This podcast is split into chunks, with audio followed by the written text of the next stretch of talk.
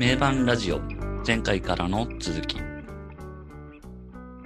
名盤ラジオラルカンシエルのデューン取り上げて話をしております。拓也です。よろしくお願いします。こんにちは、こんばんは、N ゾーです。おはよう、おやすみ、秀樹です。よろしくお願いします。はい。デューン特集前回の続きですけど、はい。はい。今回からね、曲を話していこうという感じです。いよいよ行きますか。いよいよ、行っちゃいましょう。いよえー行きますか。いよいよ、いよいよ。そういうノリじゃないっていう 違う方のノリが。バンドですから。そうですね。はい。そういうノリはダメだよね、これはね。そうそうサイコソニックシェイクのノリですから。サイコソニックシェイクノリ。はい。まあまあまあ、まあまあシャッ、ティング、シャッティングロムザスカイですよ。シャッティングフロムザスカイですね。もう、これがね、曲目一から曲目でね、も、これ。これでしょうと。はい。これですねこれですよ。いやね、もう、今度、ライブ？あるじゃないーですか。はいはいはい。ラルクの、確かにラルクアンシエルとして動くライブ。はい。はいはい。うんうん。この一曲目でこれやったらいいんじゃないですか？いやー、やばいっすね。結構何人か倒れちゃう可能性が。大事件じゃないですか。いや、もう、これ、もうさ、冒頭で、トゥクトゥクトゥクトゥクトゥクトゥクトゥクってなりだしたらもう、もうおしっこ漏らして、うわーってなる 奴らがいっぱいいるんですよ。ねもうね、あのディレイと同じ動きみたいな感じになっちゃうんですよ体が。ぜひやっていただきたいというか。いやあの、ドア玉のドラムもね、いいよー、ねて。てんててんててんててんててん。それいいっすよね。あれはまたねね、いいね。その入りかっこいいっすね。さりげなくでいいよね、あれが。さりげなくいい。さり、あれ、あるのとないのではもうね、全然違いますよ。あれで入るからこそですよね。これがまたなんか、シャンシャンシャンシャンって入るとまた違うじゃないですか。そうそなんていうか。あと、も、もっと派手なのでも違うよね。てててんててんててんてるるとか。で、タンタンタラタラタラタラタラタラタラタンタラタタラタタラタタラタテテテでも違うしね。派手だな。うさ。まあ、あれくらいがね。あ、いや、絶妙な感じですね。うん。あれぐらいがちょうどいいな。後も、あの、ディレイの裏、裏で、タンタンタンタンって。うんうんうんあれがまた、やっぱ幕開け感じゃない。やっぱ。うん。うん。このね、バスドラで、てうんんてんてんこの、助走感なんですよ、最初は。うんその、そうそうそうそう。助走感トゥクトゥクトゥクトゥクトっていうもう、あの、助走の感じがもう、助走ね。そう。おーいおいっていう確かにもうまずね。いいっすよね。いきなり聞きるわけでもなく、こう、女装してる感じの幕開け。幕開け。まさにこ来るぞ、こから来るぞっていう。行きますよと。タタッタタッタタッタタッタッタタタタタタタもう、ね、女装をつけてという感じのて。。そっからまたね、ね。違った展開でイントロが続いてきますから。うんそうそうそうそうそう。いや、この女装、女装部分やっぱ重要ですよね。女装部分。女装重要女装めちゃくちゃ15秒ぐらいだけどね、これ。うん。これがあることにより、その次のところのね、本当で、女装のところもこう、ぐわーってくる感じがまた、いやー、いい、いいっすね。てんてんてんてんてててててててて。あそこもね、こう、ドゥンドゥンドゥンドゥンって、割と淡々と。始まるんだけど、こう、だんだんベースがこう、ルルルルルルルルルっていう、ちょっとこう盛り上がってくるじゃないですか。これ本当なんかあの、陸上選手のあの、スタートの前の動きを思い出しますね。なんかこう、あの、なんかだいたいぴょんぴょんぴょんぴょんって跳ねた後、なんかちょっと軽いダッシュみたいなので、タタタタタタみたいな動きはいする、感じの、うん。あれをもう彷彿とするよううんな。感じですね。結構、パパパパパパパってなって、うん。うえてーってもうあの、うんてってってってってパーンって。いきなりこうギターが高らかに歌い出す。うん。あそこでもうなんかもう、はーってなります。そうっすね。いや、もう本当に、本当そこで、もうなんか絶頂をいきなり迎える感じいですよね。きなりもう迎えますよね。こ いきなり、う、両、両手をさ、こう広げながらさ、ああ、確かに剣。を仰ぐみたいな。もう、まさに。うんもうライブできたらもうそれやってますよ、絶対。うん いやー、すごい。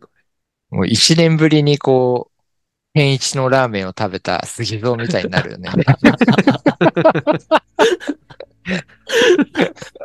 あーあ、ありがたい。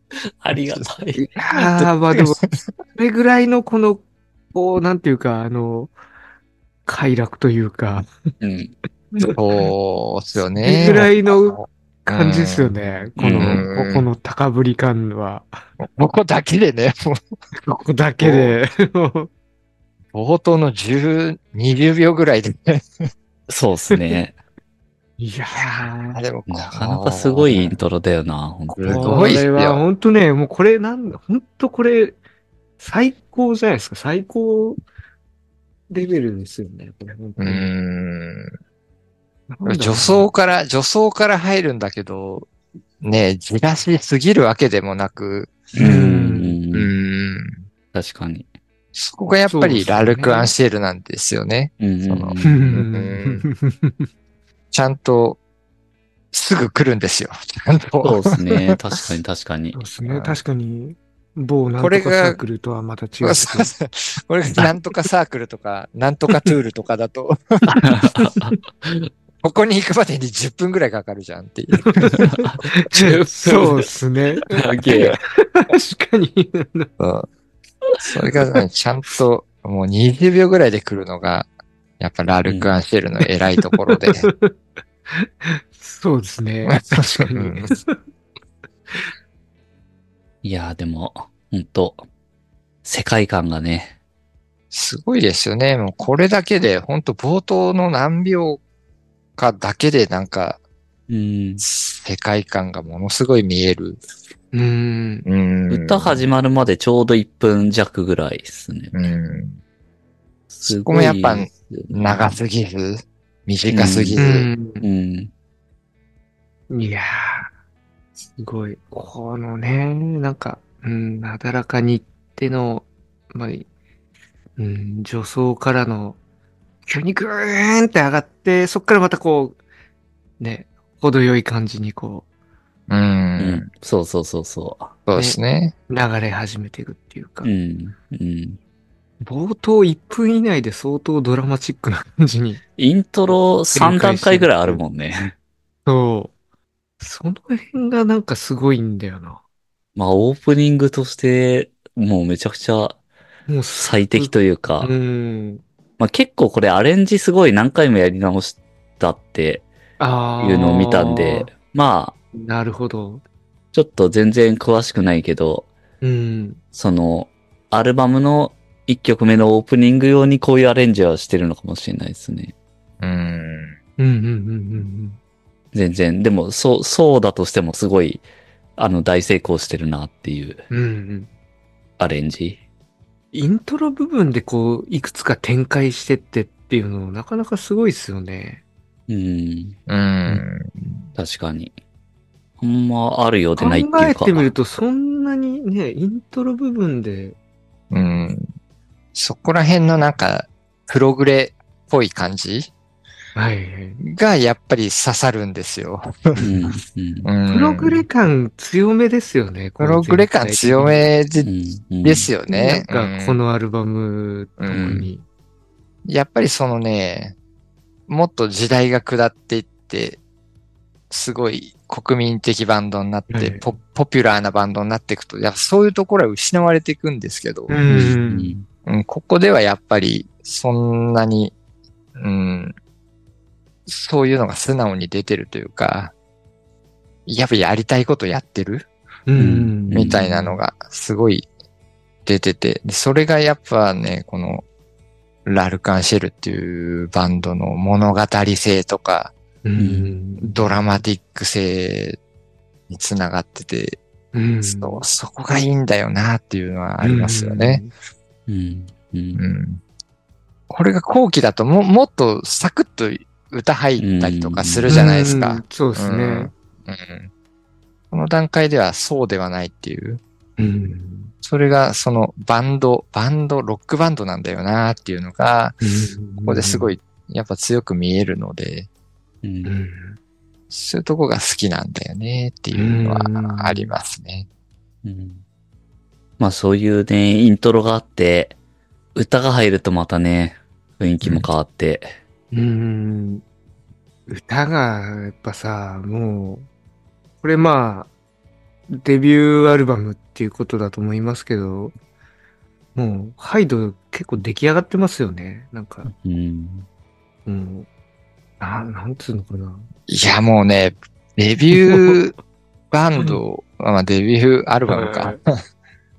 ライドが一番完成度高くないですか？高いっすよね。いや、なんかそれが本当になんか、すごいなって、う。こうなんんか、改めて思ったっていうか、もうこの時点でハイドを完成、結構か、もうハイドだったんだなっていうのもすごいし、未だにそれをね、もうキープもしてるのもすごいし、この、この時点で、凄まじいですよね。出来上がっちゃってますよね。出来上がってますよね、本当に。うんそう本当そう。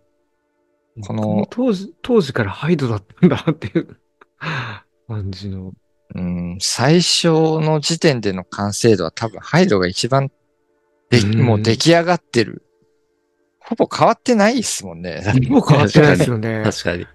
他のバンドって大体やっぱ変わあってるじゃないあ、ですか。確かに、ボーカルの声がね、あ、なんかちょっと違うみたいな。全然やっぱ時期によって、うん。この時期の同時期に活躍してたバンドのボーカルで見ると、最初から一番完成度が高いのはこの人だなって思いますね。確かに確かにう。うん。まあ他のバンドのボーカルもやっぱ上手いんですけど、上手いっていうかまあ、うん。やっぱ特別なものとか非凡なものは感じるんですけど、やっぱそこまで出来上がってないんですよね。うん最初の時点では。そうですね。ん。うん。荒都市にしてもあ、うんそうですよね。都市にしてもそうですよね。うん。龍一もそうだし、うん。桜井敦もそうだし、うん。うんグレーのテルにしても清春にしても最初からここまでは完成してないっていうか、うん。うんやっぱ時代を経るごとに、こう、いろいろね、試行錯誤したりとか、うん。なん、なんだりを経て、すごい出来上がっていくなって感じるんですけど、ハイドはもうこの時点で完成してるんだよねっていうのが。ううん。うんん。本当そうっすよね。う。うんん。なんか曲とか演奏面に関しては初期だなって感じはあるんですけど、うん。それ、だからやっぱハイハイドは本当そうなんですよね。完成う。ん。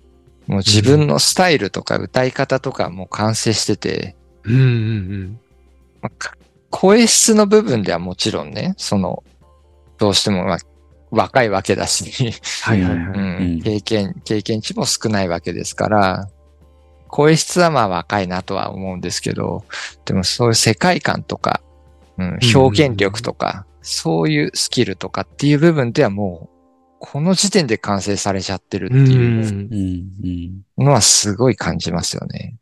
そうですね。うん。まあ前回その歌の部分で、その作り方として、そのメロディーと詩をボーカルであるハイドがこの時やってたっていう話もしてますけど、だからね、歌メロつけて歌詞もつけてっていうのをやってたわけですよね。うん。うんうんうんで、結構聞いてて思うのが、なんか歌すごい複雑ですよね。複雑ですね。うん。うん。なんかそのメロディーと歌詞の乗せ方が結構独特っていうか、うん難しいなってむずい。もう、もう。聞いてて。むずい。これだってさ、う歌おうとすると、むずってなる。難しいよね。歌詞見てこれ歌えって言われても多分一発目で全然歌えない。うん。それがすごい、まあこの曲に限らずだけど、めっちゃ特徴だなって思う。うん。そうですね。初期ラルクの特徴だよね、それは。う。うんん。うん。それはなんかね、作曲者がメロディーをつけてないっていうところで、うんうん。やっぱむ、無理やりになってるところが結構あるというか、ああ、うんなるほど。そうですね。確かに。うんうん。やっぱハイドはハイドで、あの歌詞の部分ですごい情景とか心情を歌う部分うんを優先してて、で、そことその作曲者の意図してるメロディーとかふわりとは合ってないよなっていうのがあって、うんうんうんそこがでもいいんだよなっていう。そうですねそう。ですね。確かに。すげえ、うわ、無理やり入れてくるなとか。そうそうそう。あと、こんな、こんなメロディーの展開しますとか。はい、はい。それが結構あるんですよね。デューンとかティエラとかっていうのはう。ん。結構顕著なんですよね、そこが。わかるわかるいや、こんなメロディーの乗せ方しないでしょっていうのをやってくるのがう、ん。そこがなんか作曲者とメロディーをつけてる人が別っていうところの無理やり感なんだけど、ううんん。うんそこが面白さになってる。そうですね。うん。本当面白い。それがなんかすごい独自性になってんだよな。ううんん。そうそうそう。そうなんですよ。後期になると、ねその、作曲者がメロディーもつけてっていうところで、完成度は上がるんですけど、すごい、ああ、まあ、かっちりハマってるなーって感じはするんだけど。そうですね。めっちゃしっくりくる。るんですよね。ううん。ん。いい意味での、このびっくりみたいなのは、そそんなに、なんていうかね。うん。そんだから耳馴染みもいいしね、メロディーとうん。そうそうそうそう。うん。やっぱり、売れる方向を選んでるというか、うん、そっちの方が、まあ、正しい進化だとは思うんですけど、でもその、デューンとかティエラとか、初期の段階ではそうなってないところが面白いっていうのはすごい感じるところだなっていう。うん。う。うんん。なもうめちゃめちゃ無理やり入れてんじゃんとか、うん。ありますよね。なんじゃこのメロディーラインだとか、そうそうっていうのがちょいちょい見えるんですよね、初期の段階で。うん。そこがやっぱ尖った感じとか、あとやっぱね、メロディーに関してはやっぱハイドのセンスがものすごい出てるから、うん。うん、そういうところで、なんか幻想的とか神秘的みたいな、うん。うんそういう雰囲気を感じるのもやっぱ個人的にはすごい好きだよなっていうのはうんありますね。うんこのポピュラーミュージックとしては、後の方が正解だとは思うんですけど、う。うんん。うん。この無理やり感が好きだよとか、そうですっていうのはね。ありますね。まあ、あります、うんありますね。うん。型にはまってないっていうか、なんていうか。そうですね。うん。まあ、それでいて歌もすごくそんなにうんなん、か、サビがそんなに突き抜けてるわけでもないというか上がりきらない感じが割と全体通してありますよね。この曲とかだって、イントロがサビみたいな感じでしょ、これ。この曲なんてもう。ああ、そうだね。あの、あうの、んギターの、てーてーてーてーあれがサビぐらいの勢いサビ、そこがサビで、あとはこう、じ実際のサビは割とシャティン淡々と結割と構下がる感じのね、サビで。そうそうそうそうそう。そう。意外とそういう感じで来るっていう。はぁはぁはぁみたいなの歌い上げてないですからね。なんかうん、うん。サビでは。でもその上がりきらない感じがね、またいいいいんそのだよね。辺もまたね世界観が、世界観としての。そう。このね、ここがね、と、グッとくるというか好き、好きポイントだ最高。な感じのね、うん曲を高めてるところはありますね、逆に。うんねうんスルメ的要素だしね。そうそうそうそう。サビが一番おとなしいんじゃないかぐらいじゃない？だって確かああ、そうだね。言ってみたら。に。確かに。A メロとか B メロの方が、すごい、メロディアスに起伏が飛んでますもんね。ですよね、なんか。うん。その辺もなんか、それがいいんだよななんかその辺もいいっすね、こうひねくれててう。んすごい。ねまあプログレ的な、なんだろうな。あとこれ、歌詞も、クラウストロフォビアとか出てくるじゃないですか。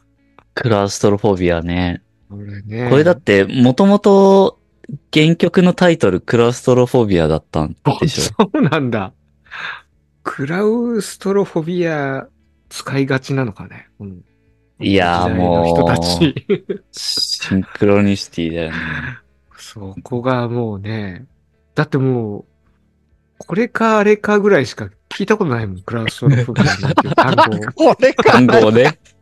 これかあれかしか聞いたことないよね。これかあれでしょ ぐらいしか聞いたことないですよ、この我々の界隈。界隈で。界隈でもそうだし、日常生活でも。日常生活でいや、でもあれもさ、ビリーブのカップリングだからさ、時代めっちゃ近いよね。タイミング的にはすごい近いんじゃない？確かに。うん。ほ、ほぼ同時期っていうか。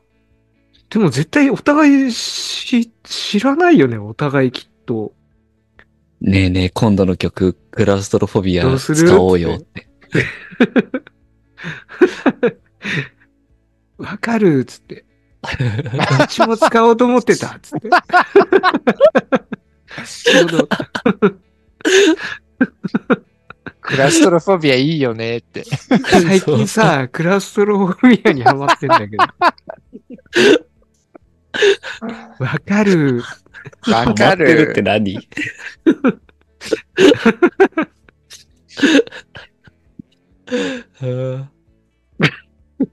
いやー、それね。俺、だからすごくないですか？なんだろうな。いや、やっぱ、なんか、根っこが近いというかね。なんかで繋がってんだろうね、ルーツで。ルーツが。もどっかう、、それはもう、間違いないよね。世界観的なとこなのか。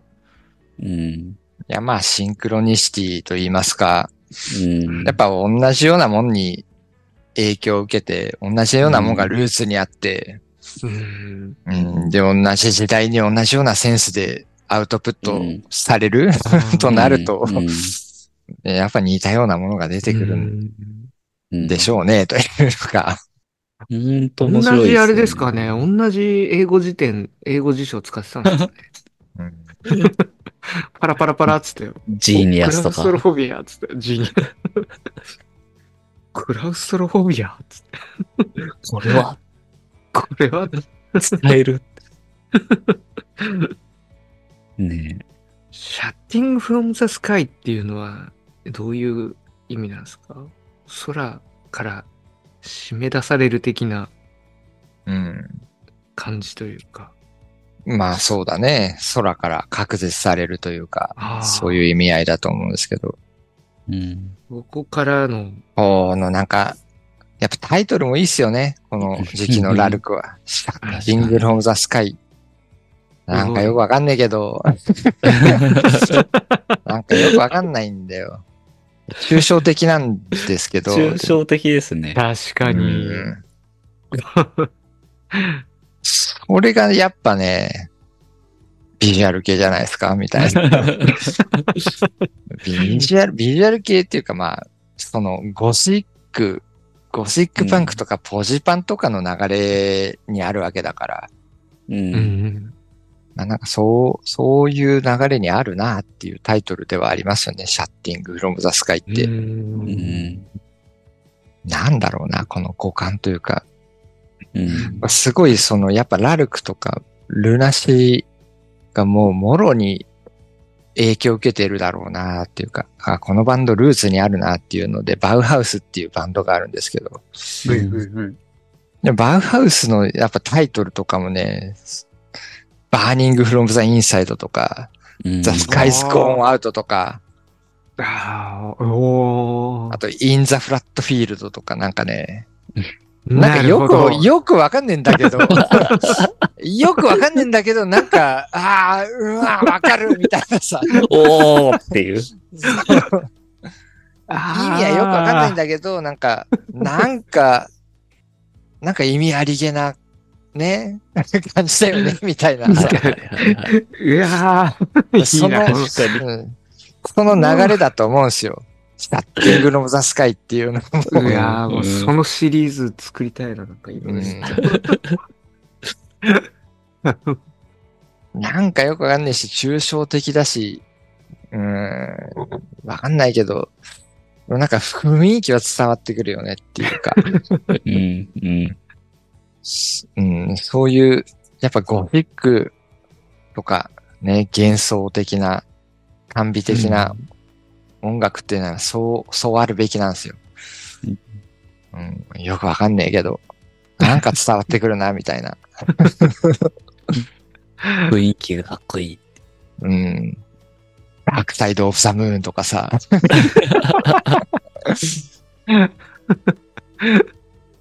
そうじゃないですか、そういうプログレ。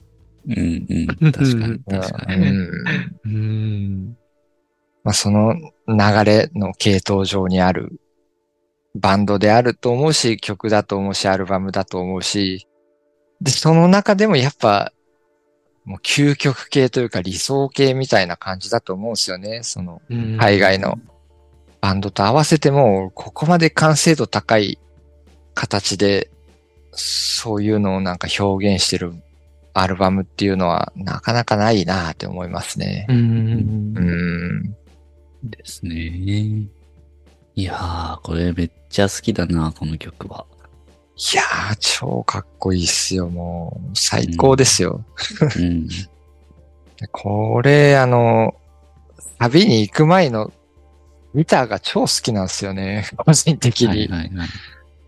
テレテテレテテレレ、シャディンフロムザスカイ、うんっていう、ここに行く前のそのギターの、その、テレテテレテテレテテレレ、みたいなのが、あれが超好きですね。入ってきますよね、あれ。うんうん。確かに、そこ、そこいいっすね。いいっすよねもうルルルででで、ルルルこのギターで、ギターでこう、一番美味しいところで盛り上げた後に、シャティン from the sky, falling into claustrophobia って、割とボーカルはちょっと落ち着いた感じで、うんサビに入る感じがまた、うんはいはいはい。うわ、美味しいって、美味しい。美味しいってなるんですよね。結構その、すげえ美味しいところがギターをも、ギターが持ってってるところもやっぱね、うん個人的にはすごい、はいはいはい。うわ好きだなっていういいっすよねの。もありますし、うん。確かに一番美味しいとこギター持ってってますよね、これ。ううん。うん。いや、この曲一番美味しいところはそのイントロの、てーてーてーてーと、あとやっぱサビに入る前の、てれてれてれてれてれれいやいやー、こう、いやー、確かに。もう、もうね、擬音と鼻歌満載でおお送りしてますけどね。あそこが一番美味しいですよ、この、あねこのアルあ。バム。いやー、確かにでもサビ前やばいなここ。サビ前いいよね。サビ前超いいサビ前ややばいっすね。行くぞっていう。いくぞうわそれをそのギターのね、単音のフレーズでやってるのが、もう、いいんですーよ。これ、弾きてーっつってなりますよ、これ。えーってなるんですよ。そうなんですよ。確かになあれで行くぞって言って、そんな行かないところがいいんだよな。そうそうそう。盛り上げに盛り上げてね。盛り上げに盛り上げて、ギターがもう、もう、もう、行くぞって言ってんだけど、もう最高のこう、もうね、しもうステージは用意しましたよ、つって。割と淡々と行くんだ。射程の、いやーいや、それがかっこいいんだよな。癖になるっていうか、うーん。そこでちょっとなんかね、行々しくなっちゃうとな、それはそれでなんかいいんだけど、それで、ちょっあと、あ満足みたいな感じになっちゃうから、そう。んそれ、あるかもしんない。これくらいがやっぱすごい繰り返し聞いてなんかどんどん好きになってくんだよなっていううん。感じはあるよね。このサビまあでもも、ね、その、はい。そんなに、starting from the sky って、そんなにこう、ギターが行くぞって言ってるのに、割と下がった感じでサビに入るんだけど、starting from the sky for you into claustrophobia って、あそこもめちゃくちゃかっこいいっすよね。かっこいい、かっこいい。ううん。あそこの感じがすげえやっぱ短美的というか。いやー、本当に、うん。流れる感じの。あの流れる感じの、うん。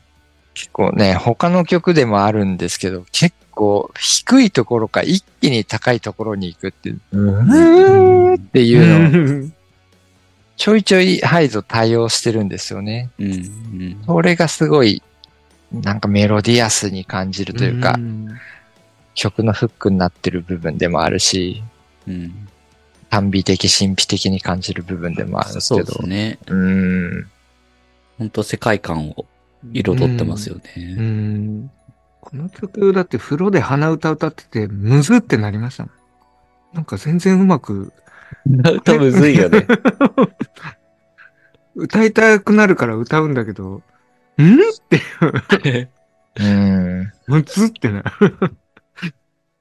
このアルバムの曲は全体的にむずいよね。むずいむず具体い。的にむずいっすよね。鼻歌で歌おうと思うと。うん。だからこそなんかカラオケとかで歌うのにトライするのが楽しそうだなって感じは。うんなんか練習したくなりますね。確かにしっかり歌えればめっちゃ気持ちしっよさそう。かり歌えた時に自己満足感がすごそう。確かに。すごいそれはあるなっていう。うん。いや、ギターはね、美味しいけど、やっぱあの頭の、テクテクテクテクテクテクテクテク。あれもやっぱ、いいでしょう。ディレあのディレイのうん。このサウンドやっぱ本当やっぱいいよね。あれはやっぱね、好きだよ。このディレイのこのサウンドは大好きです。大好物ですよね。本当に。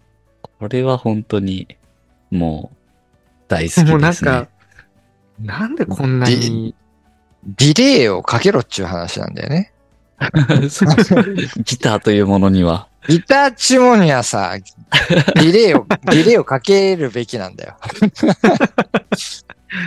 これ後期に行けば行くほどディレイとかさ、リバーブをかけなくなるんですよ。かけないですよね。ドライな感じに。ドライな感じになってって、やっぱそのね、ビジュアル系というものは。空間系のエフェクターをかけて締めプロトを出すっていう。うん。なんかやっぱそっから、そっから脱却したいっていうところで、すごい音的には生々しくなっていくんですけど、うん。やっぱりね、ディレイをかけるべきなんですよ。このディレイをやっぱ求めてるところはありますよね。うん。そあるね。う。うん。やなんだかんだ。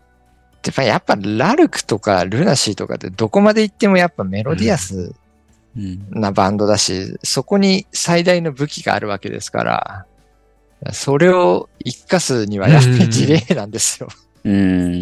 そうですね。う ん。このサウンドですよね、やっぱ。このサウンドがやっぱね、やっぱいいんですよ。このイントロ1分くらいのね、うん。ところに出てる音が。いやー、これいい。マップイントロこれ、ちょっと弾きたいなギター欲しいな。めっちゃギターが欲しくなってきた。しかもディレイもね、デジタルディレイなんですよね。はいはい、はい。アナログディレイじゃなくてかどう、どういう違いがあるんですか？デジタルディレイとアナログディレイっていうのはなんか。あの、デジタルディレイはもう、原音をはっきりリピートするなんか感じなんですよ。劣化的なことは全然なくてっていう。まあ、劣化しなくて、もうそ、その音をそのまま繰り返す感じ。なのがデジタルディレイで。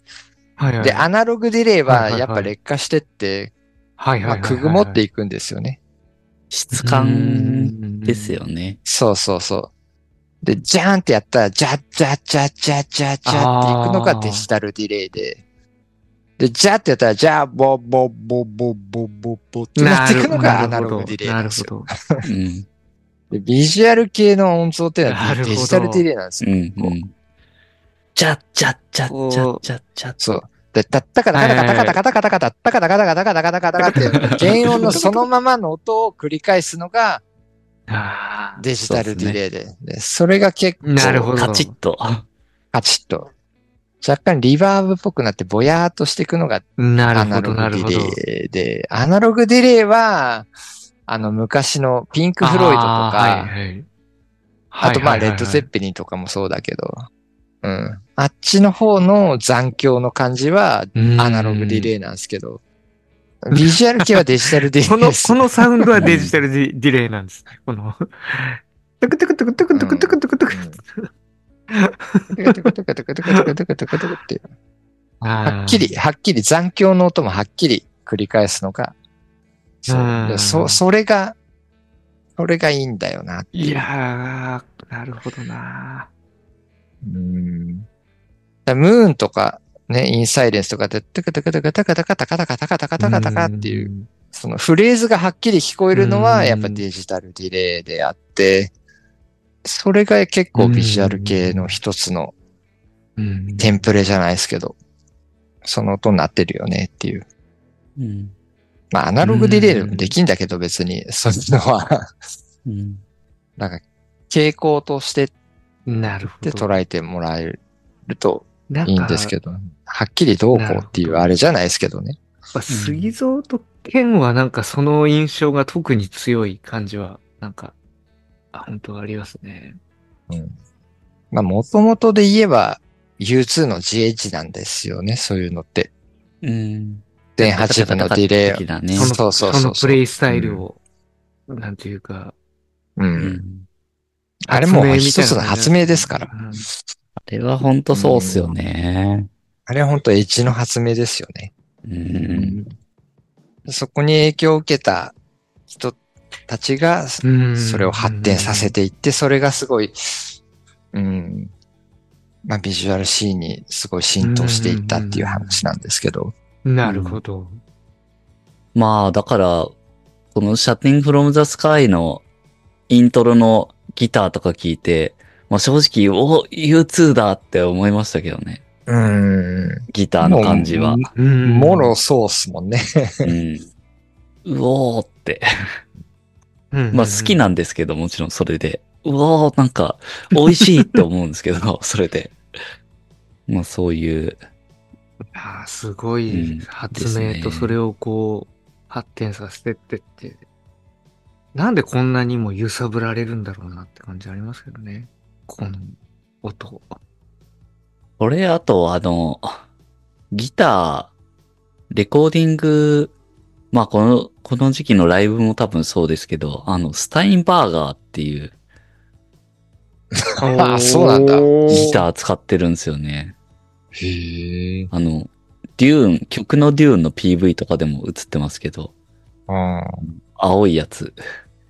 ヘッドがないやつですね、スタインバーガー。うん。あの、うん。それをレコーディングで四角いっも、ぽいやつ、そうそうそう。なんか独特な、台形みたいな形。そうだね。あまあ、ヘッドがないやつだよね。ヘヘッドがないのが一番特徴こ的れアルバム、ほ、ほとんどエレキのやつは、そうだったっぽくて。これは意外と世界観とはちょっと違う感じ意の外だよね。デジタルチックな感じの印象の。うん。いや、まあでも音、音的には、音はそそうですね、うん確かに。イメージ、やっぱスタインバーガーっていう、すごい整った感じの音が出るなるほどギ。ターって感じがするから、はいはい。あ音的に言えば、ああ、そうなんだっていイメージ通りだなって感じはします。うんなるほ。ど。見た目でクソ出せんだよな、あれな。見た目。見た目がこの世界観とだいぶこ見た目はそう、違いますよね違う。う、もうちょっとなんかあの、くるんとした感じのなんか変形ギターを使ってますし。あれだろ？そうね。世界観。プリンス、プリンスギターだろ？過ぎそうじゃん、それ。プリンスギターの世界観だよね。世界観としてはそっちですよね。スタインバーハインバーガーガーってでもあれシングルコイルじゃないですよね。ハンバッカーですよね。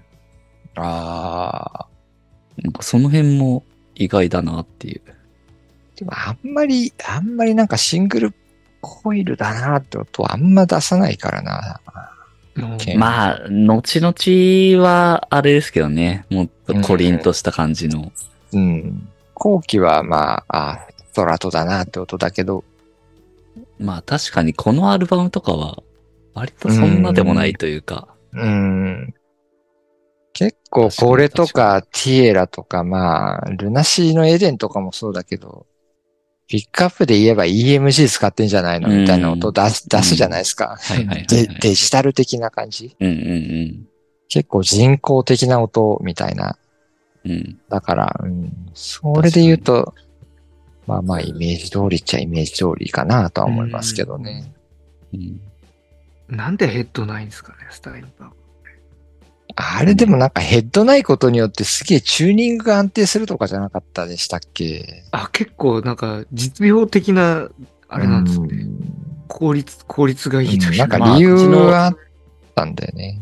あっちの方でやるわけですよね。ボディの方で。そうそうそうそうあそう。そ、そっちであこう、のロッチューニングするク式的。な。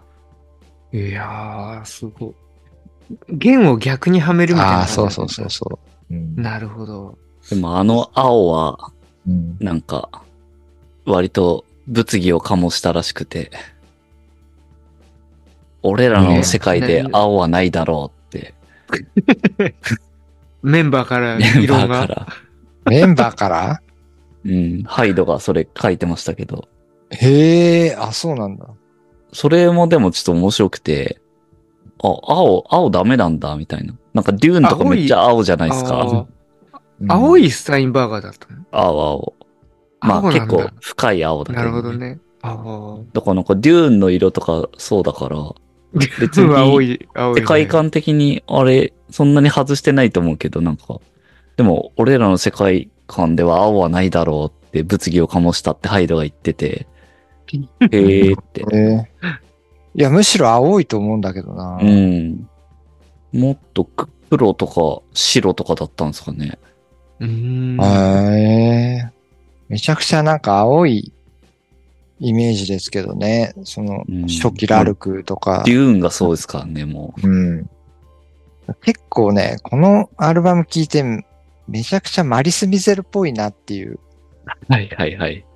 まあ、マリス・ミゼルがう、んこの時期のラルクっぽいんだけど、うん正確に言うと、うん。うん。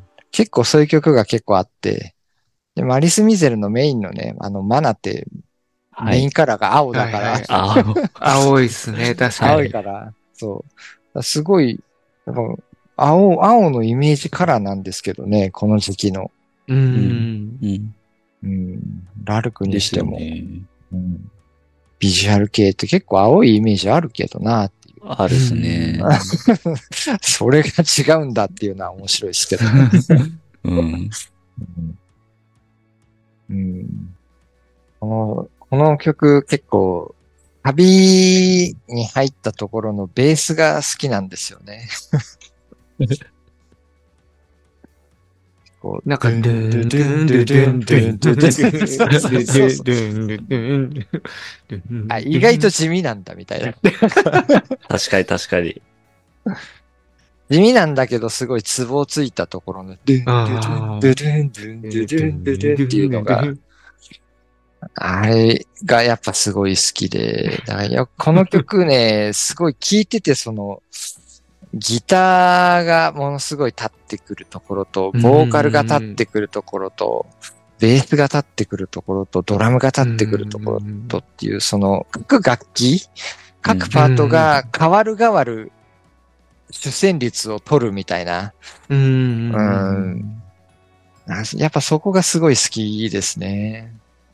割と確かにサビはベース結構目立ちますよね、この。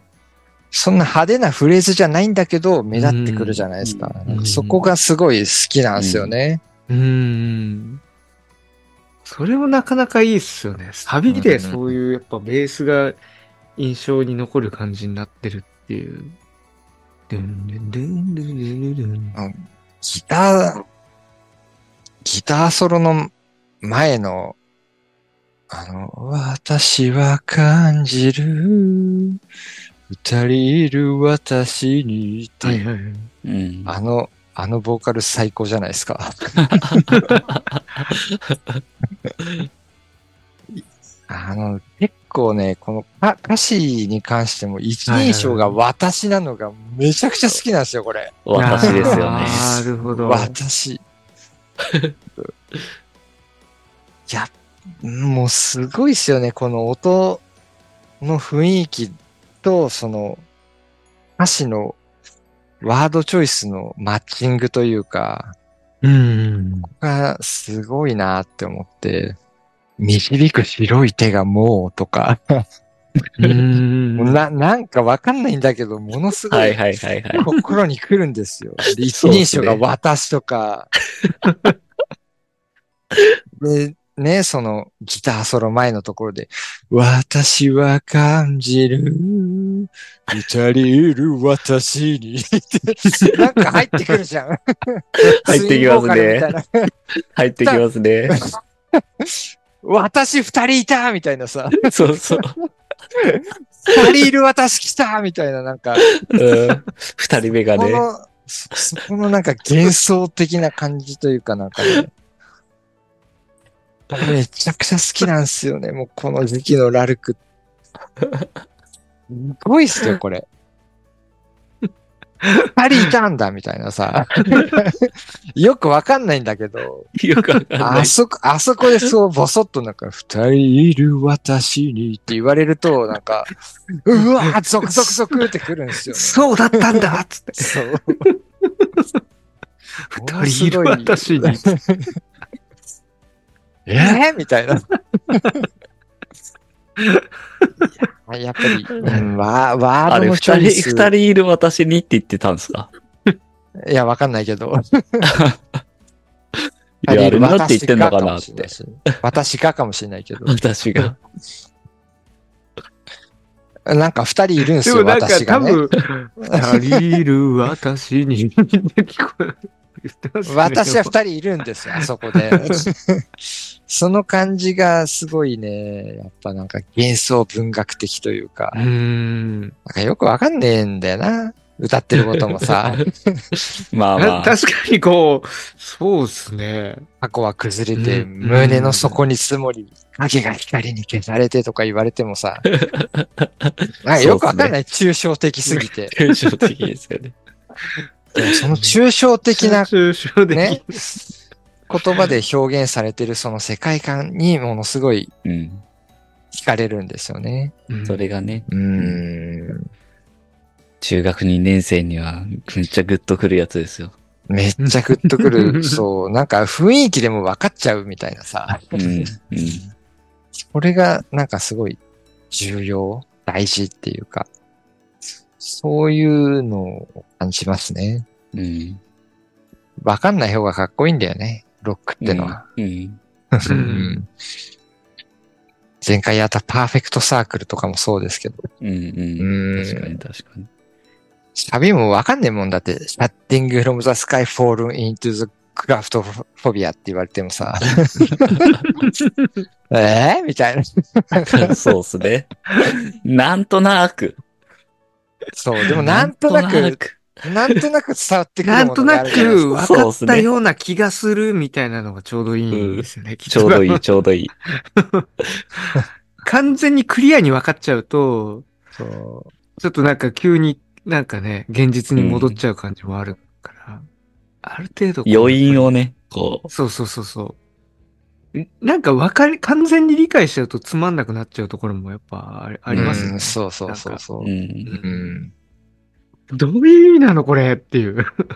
うん。それぐらいがね。そのなんか絶妙なところをついてきてるなーって思うし。ですね。うん。でこの曲、最後の方で、ものすごいツインボーカルではいはい。なってくるじゃないですか。なりますね Shining from the sky, falling into claustrophobia と、なんか、ボそうですね。ボボーカルラインが2つ来るじゃないですか。はいはいはい。います。ね。うんどっちも、すごい耳を惹かれるメロディーで。うんあ、どっち、どっちの聞いて、さそうて。穏やかな声が、もうって、どどっちを聞いたらいいんだみたいなってさ。フォビアどっちを聞いたらいいんだでもどっちもいいっていう、なんかもう、もう、ごちゃごちゃしてもう、あーってなってる中で。そこにトゥトゥクトゥクトゥクも入ってくるかそうら。そう、トゥクトゥクもう書いてもうそう、いそうね、そう、最後にさ、いろんなものがもうなだれ込ん最後できても、にね。そう。情情報がもうパンクするんですよね。パ脳の中でンクしますよね。洪水になる。その中でその、聞こえないようなうな。東でも、あそこで、ああ、こっちなんだ、みたいこっちなんだってな。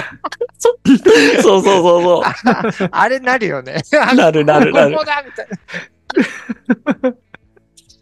もうなんか情報の洪水に溺れて、なんか、溺れるものは藁をもつかむじゃないけど、その、ひ、ね、一筋の藁がなんかあのメロディーだなんて、聞こえないような、みたいなところで、あ、ここなんだ、みたいな。あれなりますよね。なるなそこはるなる。確かに。ああ、めっちゃ面白い。あそこがすげえ好きなんですよね。もう。なあ、どれを聞いたらいいんだってなってるところで。ごめんないよ、もうっていうところがね。うわーってなる。はあ。もう、ほんともう、この曲はもう、ね、最初から最後までもうすべてのパートでもう、チョコたっぷりですよ。まあほんと最後なだれ込むような感じで。ねえ、最後はもううん洪水ですよね、音の。はい。じゃあ、そんな感じで、はいシャッティングフロムザスカイからね、次、次の2曲目ボイスに行きますけど、はい。2曲目ボイスは次回はい。次や回に。っていきますか。ねですねまあ結局1回で、シャッティングフロムザスカイって感じでしたが。もうシまあでも、いシャッティングフロムザろいろ詰まってますね。これがもうラルクアンシールですよ。イコール。これがね。これをね、今度のライブでやったらみんな、これやったらもうみんな泣いて喜ぶんだからね、ちょろいんだからみんなさ。これ一曲目やったらいいじゃねえかよな。やばいなもしくはラストとかでもいいですね。いやー最後の曲とか。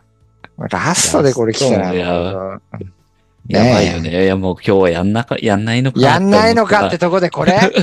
あ、そう。もうそういうパターンもあるじゃないですか。ラルクアン中にはゲゲロ吐いて喜ぶよ、もうそんなもん。うわーっつって。一発目これじゃなかったんだな、それ今日やんないか。あ、今日はもうやらないんだなって思ったところでう。ん。てれんてれんてれんてれん。てててててててくるくるくるくるもう、うれ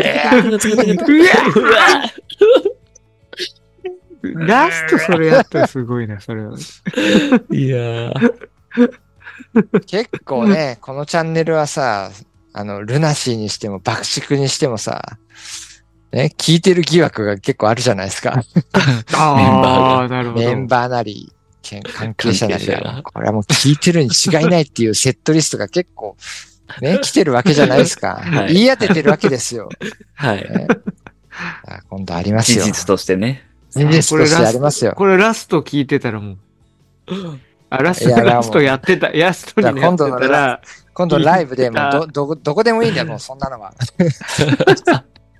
タッティングのスカイをやったらも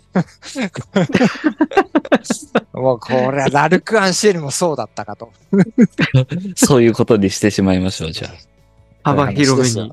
うん。そういうことですよ。あ。はい。まあ、それくらいね、そう思ってしまうぐらい特別な曲ってことで。